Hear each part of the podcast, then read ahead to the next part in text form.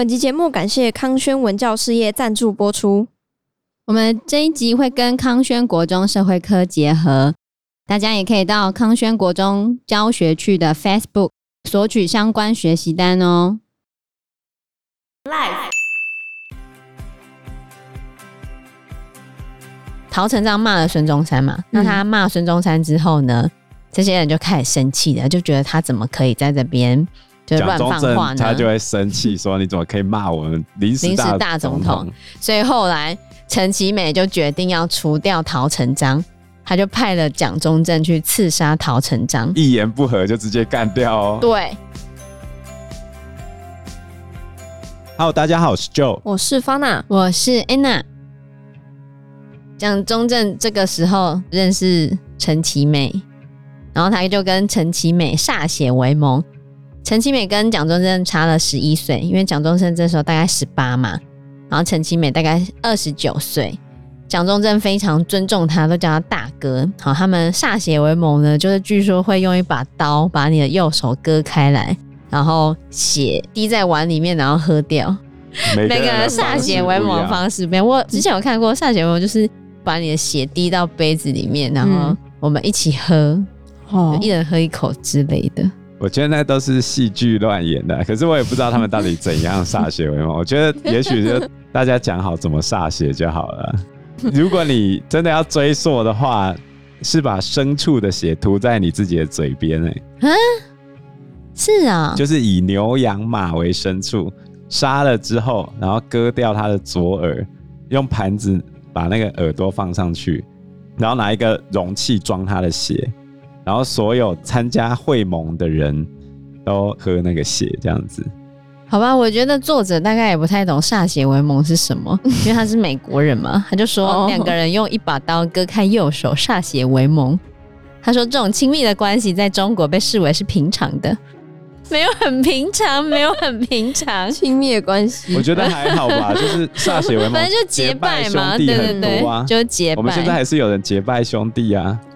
哦，但是不会像这样子歃血为盟，就就有点太多了。还好吧，不愿同年同月同日生，但愿同年同月同日死。哦，后来陈其美就把蒋中正介绍给孙中山，然后陈其美还会解释孙中山的三民主义啊，然后把它解释的非常的好。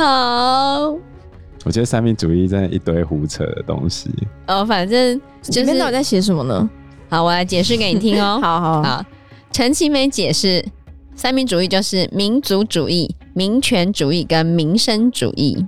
那民族主义是什么呢？就是中国全民族的解放，中国领土上所有民族是平等的啊，这是民族主义嘛。因为中国有很多的民族，嗯，然后就是不能是满清统治所有人，应该是所有民族都是平等的。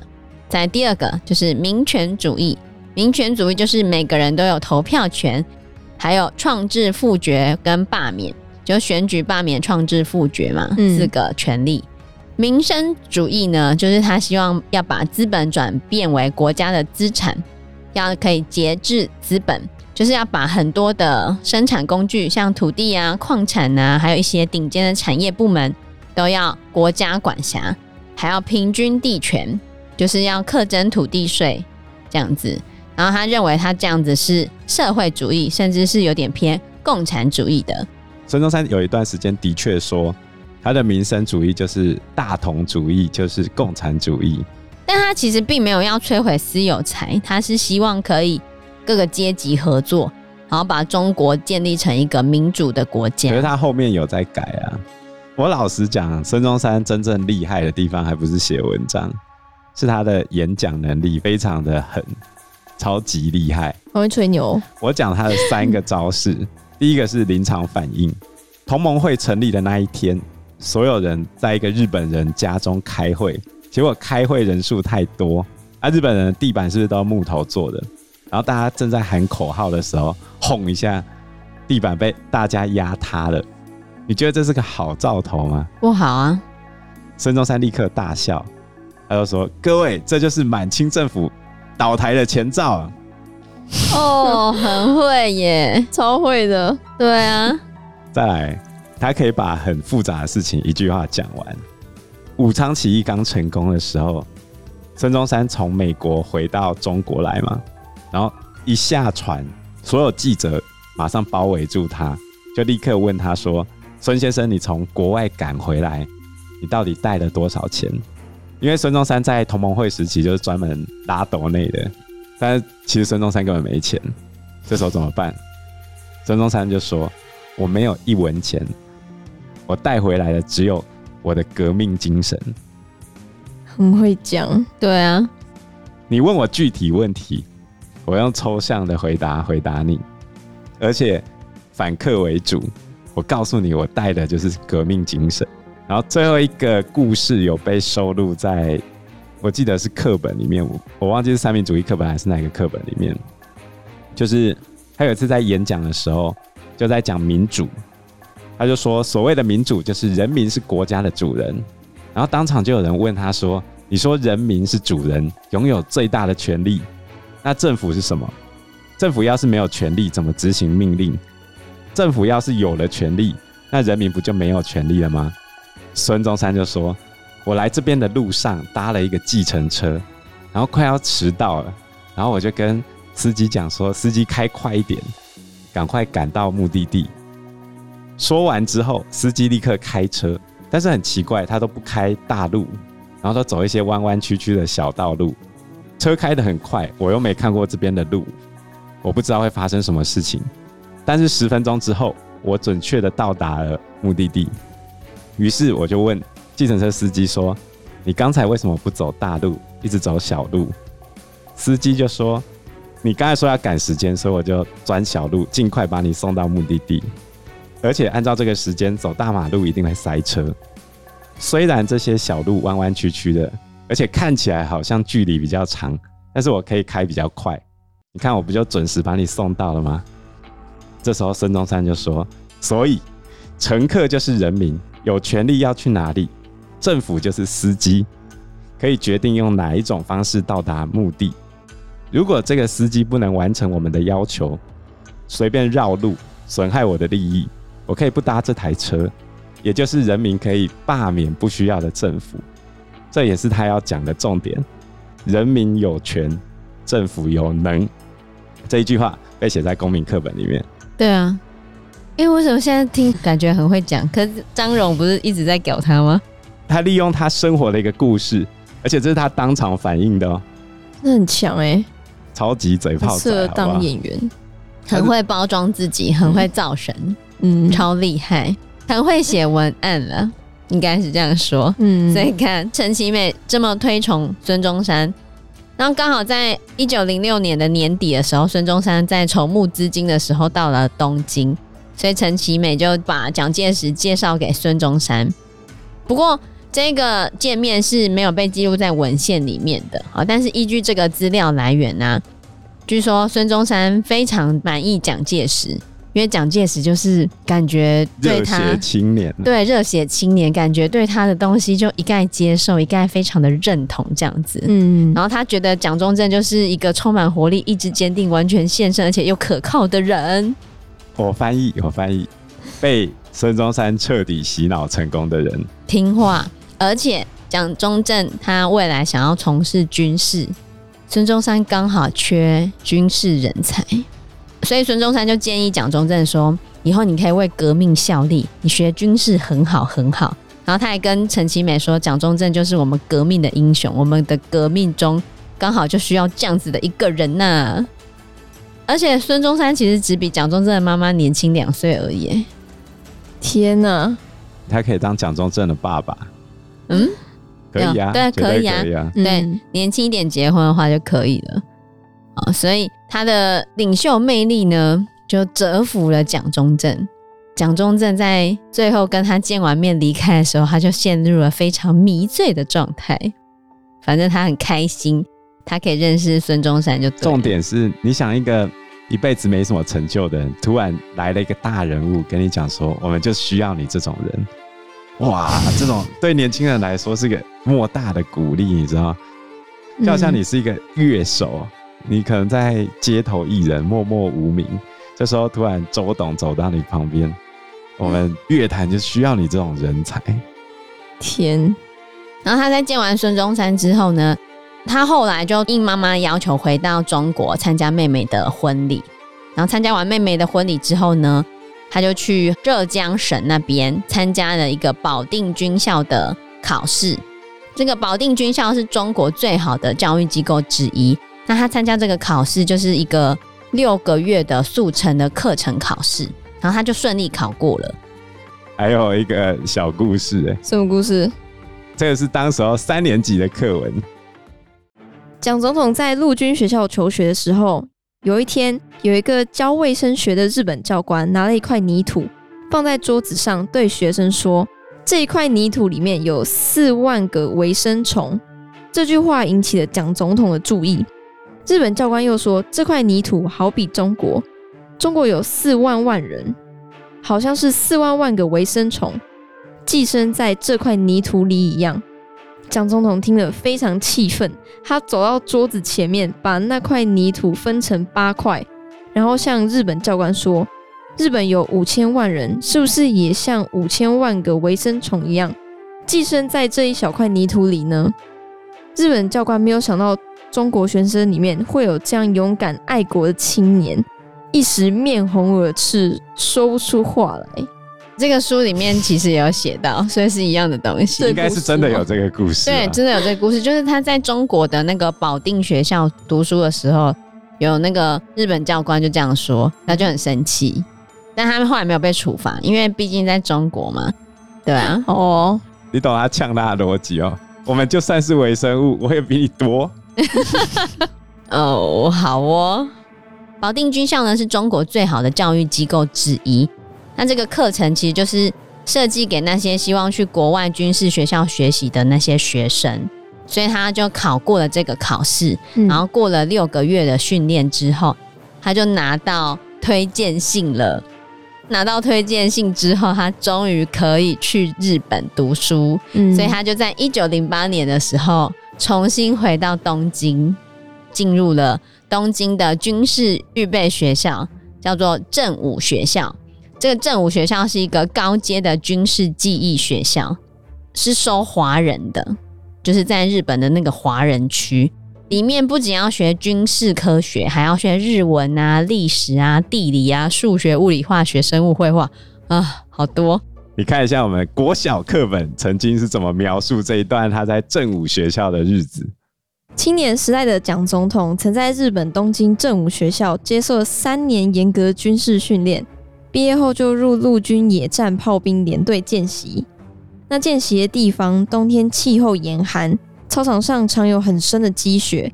他早晨刷马，晚上回来擦靴子，劳苦操作。他常警惕自己，将来战场生活还要比今天苦十倍。我既当了军人，今天这一点苦算得了什么呢？由于他深切的体认，使他锻炼成钢铁一般的体格，更坚定了百折不回的意志。他就是这样自强不息，所以能有丰富的学识、崇高的人格、坚毅的精神和伟大的成就。后来日本侵略我国，他又领导抗战，艰苦奋斗，获得最后的胜利。由于他领导正确，每一次都能打破难关，战胜敌人。呃，真是有够会拍马屁的，我的妈！这文章谁写的？好夸张哦！Oh my god，受不了！他在日本读政府学校，大概读一年左右之后，到了一九零九年，他回中国度假。这时候，原本他跟陈其美打算在上海还有浙江夺权哦，可惜因为这时候还没有武昌起义。对，这时候还没有武昌起义。他本来在一九零九年的时候想要夺权，但是没有成功，两个一事无成。所以他后来就打算放完暑假之后要回日本。他本来八月要提前回去，嗯，结果他妈妈带着他老婆带着毛福梅去找他。他妈妈威胁他，命令他履行夫妻的义务。你知道为什么吗？因为据说有风水先生说，如果毛福梅在一九零九年的夏天怀孕的话，她生的孩子会成为大官，会荣耀整个蒋氏家族跟国家。那他妈妈信了。本来蒋中正是拒绝的，可是他妈妈说：“你如果拒绝的话，我就跳入黄浦江中自尽。”他妈妈以死要挟啊！天哪，你一定要跟毛福梅有一个孩子，有个孩子，而且要在今年的夏天。我真的很好奇，这时候毛福梅心里在想什么？可是以前妈妈监督你们两个一定要赶快生。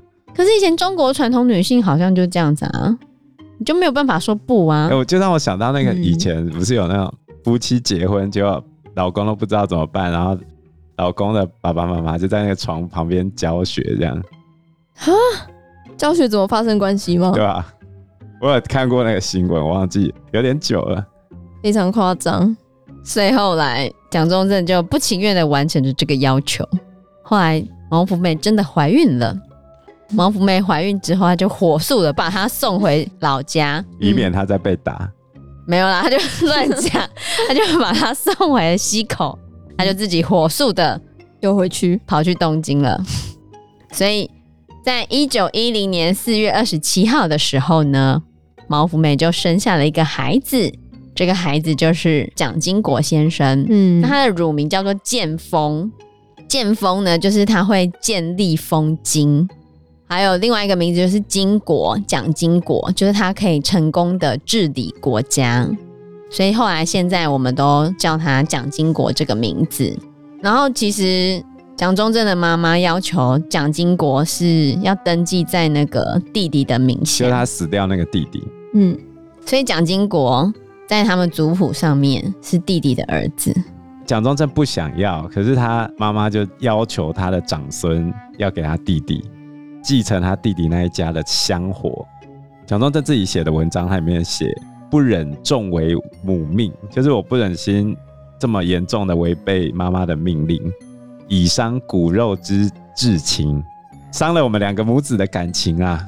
哦，而且他可能本来想说之后还会有别的孩子吧，所以他后来就是还是让妈妈把蒋经国登记为自己弟弟的儿子。就没想到他后面就没有别的小孩，有啦，还有一个蒋纬国，蒋纬国不是他的、啊、哦，对啊，对吧？他后面没有自己的小孩，对，嗯，所以千金难买早知道喽，也没办法。不过也没人把蒋经国当成是他弟弟的小孩啊，因为实际上就是蒋中正嘛。对啊，嗯、大家都知道他是蒋中正的孩子啊，嗯，只是登记的时候，名义上对。那在一九一零年的十一月。蒋中正就从正武学校毕业了，不过他毕业的成绩没有很好，六十二个毕业生中，他排名第五十五名，那你是倒数嘞。对，哎、欸，等一下，等一下，你要，我们要回头。刚他深切的体认，使他锻炼钢铁一般的体格，坚定了百折不回的意志。五十五名，好不好？好不好？哦，就是这样。哦，好啦。虽然他名次没有很好，可是他有被选去实战训练啊。所以实战训练的时候，就是刚刚你念的课文嘛。他在冬天的时候，野外冰冻，他在那么冷的天气之下，在那边行军，在那边训练呢。但是他还是非常的认真，完全不敢表现出任何的软弱，多么了不起呀、啊！他就是这样自强不息，所以能有丰富的学识、崇高的人格、坚毅的精神和伟大的成就，真伟大。好，那后来在他训练的一段时间之后，结果在一九一一年的十月，他从陈其美那边接收到武昌起义成功了，所以陈其美就要求蒋中正可以回中国参加革命了。不然原本他应该继续在日本实战训练的，嗯嗯，结果他就决定他要回中国进行革命。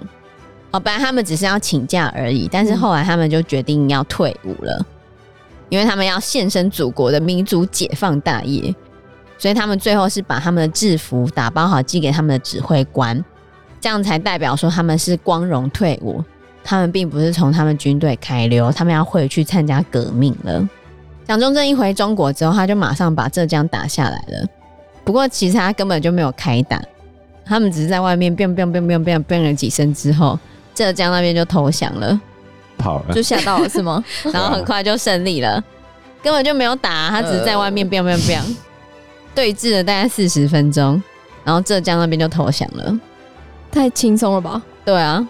他没想到会那么轻松，对，他也没想到会那么轻松。可是这也是后来为什么孙中山在民国元年没办法打败袁世凯，其实他们长江中下游革命的过程很顺利呀、啊。对，大致上都没打什么仗，因为清朝根本就没什么反抗。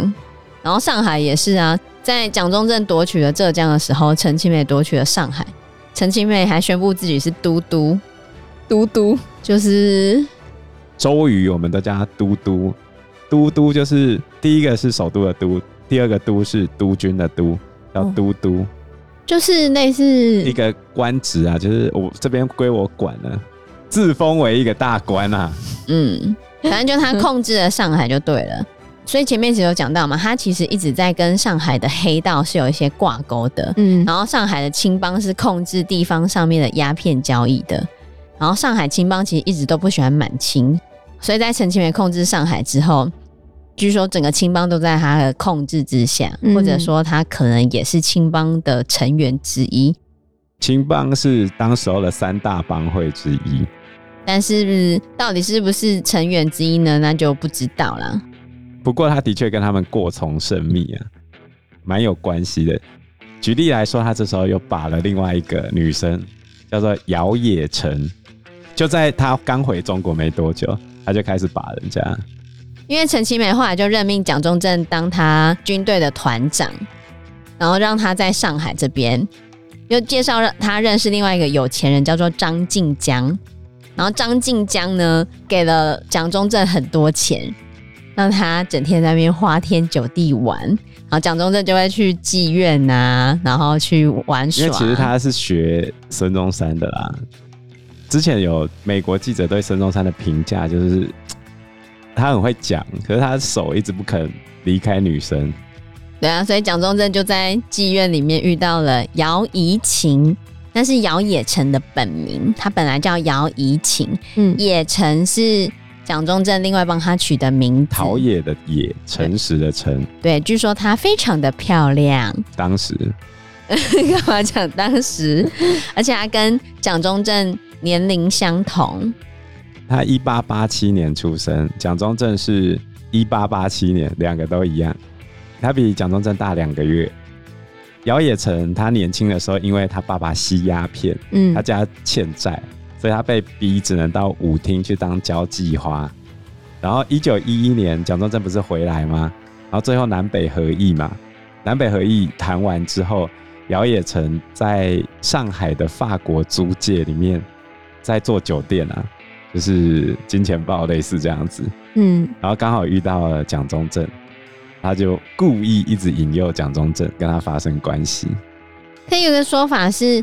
姚冶成本来只是类似卖艺不卖身，可能只是陪酒，没有要陪人家出去的。嗯、然后有一个客人一直纠缠姚冶成，蒋中正看不下去，就英雄救美。有一个故事是这样子的，嗯、然后在他英雄救美之后呢，两个就在一起了。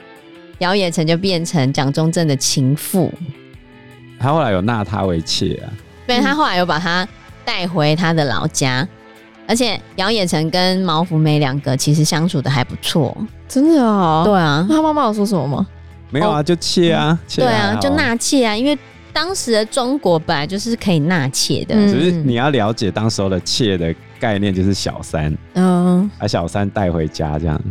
对，他后来就是把小三带回家了，但是跟正宫关系不错，对，两个还可以相处啊。我觉得他们可以相处的原因是什么？什么？就是两个后来都没得到什么太大的关注，他、嗯、就可以同病相怜，在家里很无聊。哦 哦，然后突然来一个人可以帮我带小孩，不是蛮好的吗？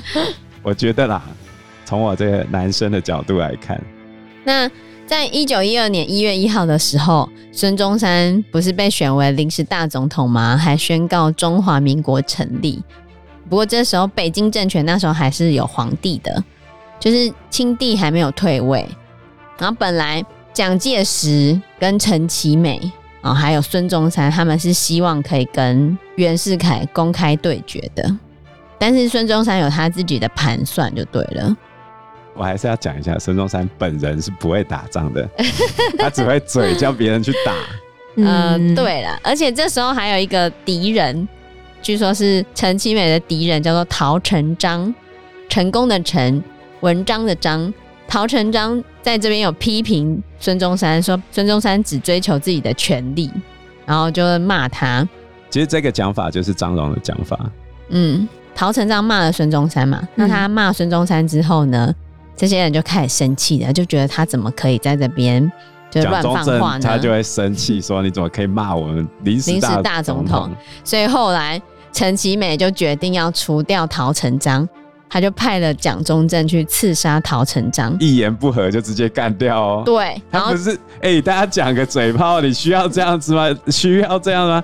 如果照这个标准，孙中山不知道死几百次，他整天在嘴别人呢。反正蒋中正就刺杀陶成章，他就是拿枪直接跑进去陶成章所在的地方，然后就往他头上开枪，陶成章就死了啊。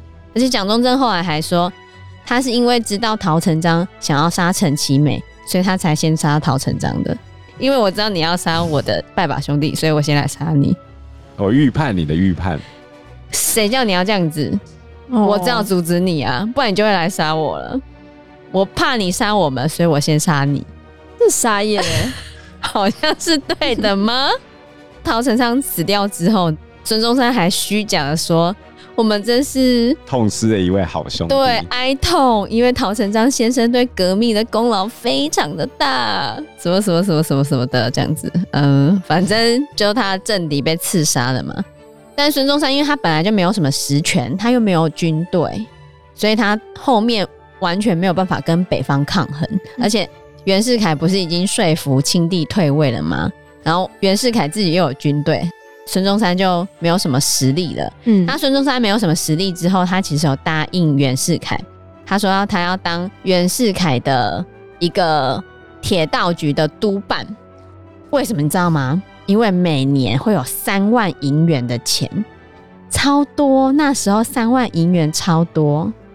那时候蒋中正每个月才给毛福梅他们五十块而已，五十块，五十块已经不少了。对啊，所以你看，每年三万块多多啊！当时候大概几百块就可以买房子，所以你就可以知道孙中山为什么会答应跟袁世凯就是有点谈和这样子。可是蒋中正其实蛮不开心这件事情的，因为蒋中正觉得就是要跟袁世凯对决啊，决斗到底。对，要决斗，决斗，中二病发作。总而言之，在这段时间，因为没有办法达到。蒋中正所想的嘛，蒋中正后来就带他的情妇回他的家乡，刚刚就有讲的，然后他们其实就过得还不错，享受一下家庭的温暖，而且毛福美跟姚冶成两个相处的不错。后来蒋中正的妈妈还让姚冶成睡在妈妈的房间，还不错哎、欸，对啊，就是每个人都有自己的房间住这样子，他就对他们还不错。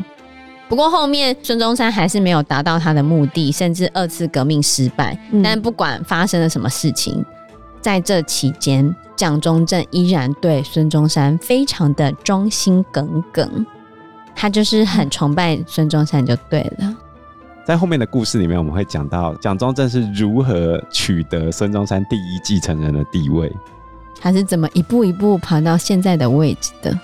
因为他本来其实算小喽啰而已啦，嗯，只是被派去刺杀政敌的。